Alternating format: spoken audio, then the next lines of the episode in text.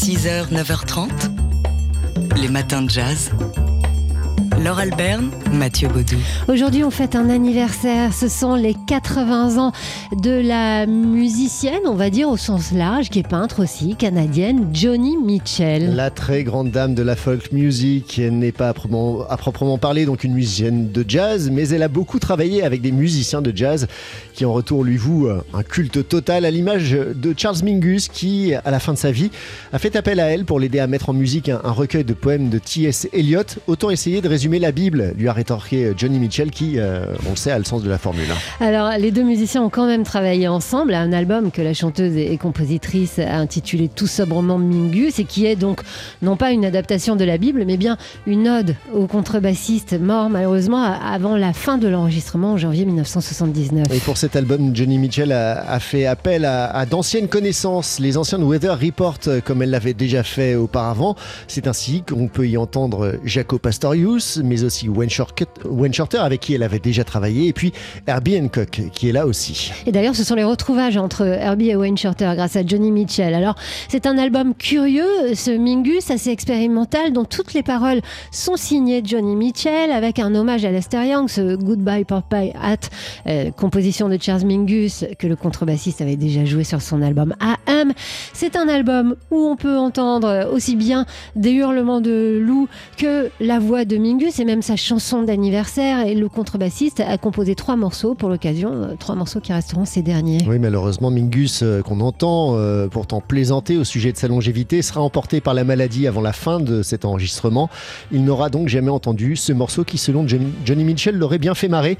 God must be a boogeyman.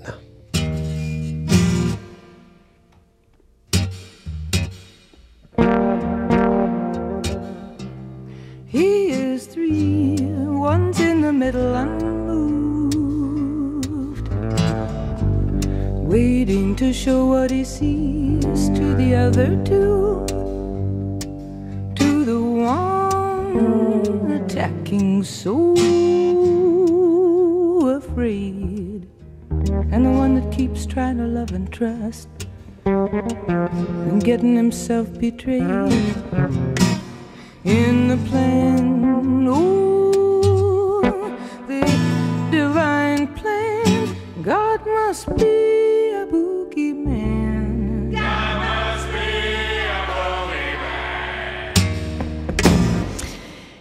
C'est Johnny Mitchell qui est euh, elle-même à la guitare avec cette attaque incroyable hein, et puis cette voix euh, si pure, ces paroles, euh, non, non, cette poésie qui lui est propre. Enfin bref, tout ce qui fait l'admiration des musiciens de jazz. dont Jaco Pastorius qui est là à ses côtés à la basse électrique, Johnny Mitchell dont on fête aujourd'hui le 80e anniversaire.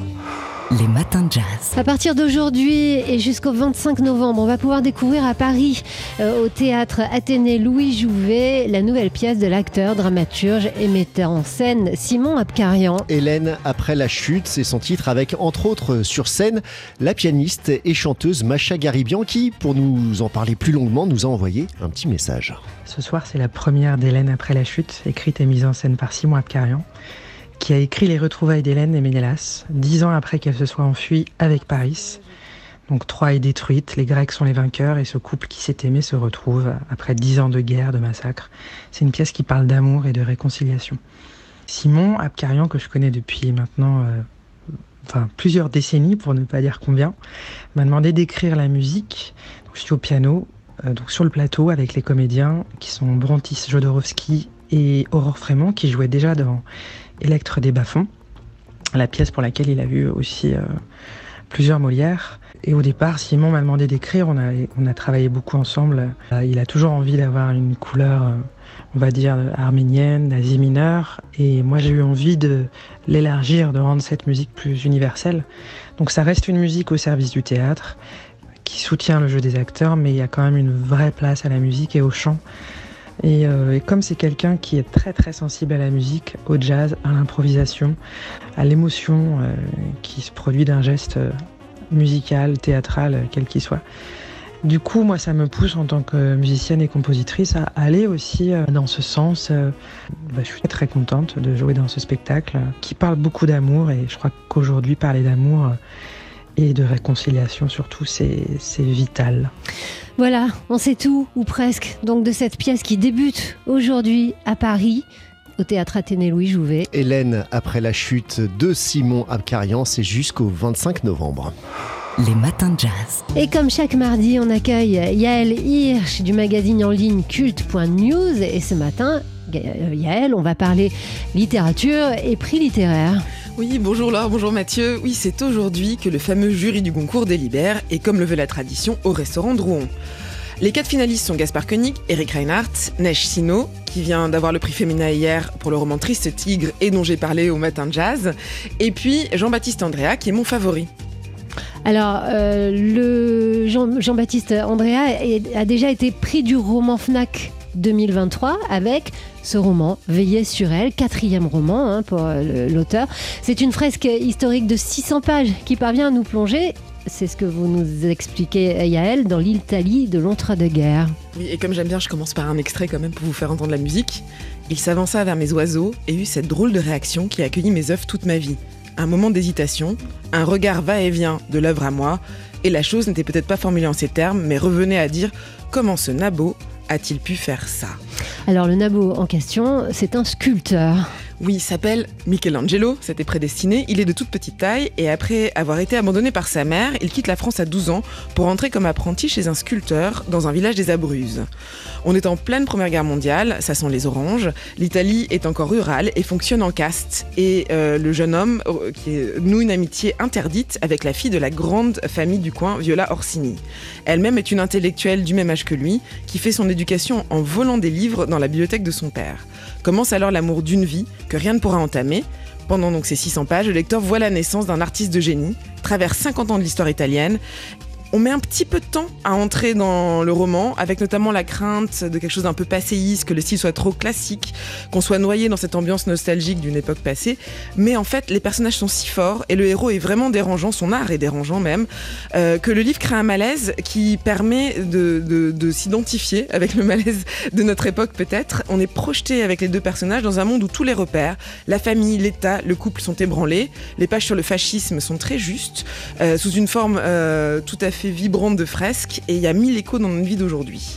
Et donc vous pensez que ça peut être euh, peut-être euh, le, gagnant En tout cas, je l'ai pas lâché toutes les vacances et oui, j'ai adoré aussi pour ça. Neige de euh, j'ai adoré Neige. Euh, mais... Triste Tigre Triste, de pardon, Triste de Neige aussi, mais elle a déjà eu le Femina, donc euh, voilà, pourquoi pas, pourquoi pas veiller sur elle comme prix Goncourt. Alors, veiller sur elle, donc de Jean-Baptiste Andrea. Les autres finalistes, outre Triste Tigre, sont Eric Reinhardt pour Sarah Suzanne et l'écrivain, et puis le quatrième, c'est Gaspard Koenig avec Humus. Le verdict, ce sera donc à 13h pour le prix Goncourt. Cinéma, danse, théâtre, livre, expo, culte.news. Ça, c'est culte. On est mardi et à cette heure-ci, tous les mardis, avec Yael Hirsch du magazine en ligne culte.news, on fait le tour euh, des événements culturels à ne pas rater dans la semaine. Alors Yael, on commence à euh, Paris. On commence à Paris. Cette semaine, je vous ai fait un petit pêle-mêle. Il n'y a pas de thématique.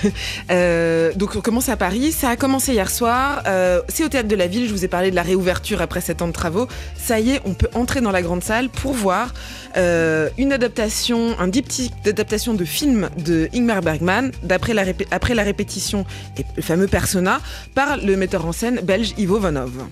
Donc, ça, c'est au théâtre de la ville. Et puis, il y a un gros truc pour les amateurs de photos ce week-end. La ville entière vit au rythme de la photo et le cœur du réacteur, c'est à nouveau le Grand Palais éphémère avec Paris Photo. Donc du 9 au 12 novembre, donc à partir de jeudi jusqu'à dimanche, 191 euh, galeries et éditeurs sont réunis euh, au Champ de Mars.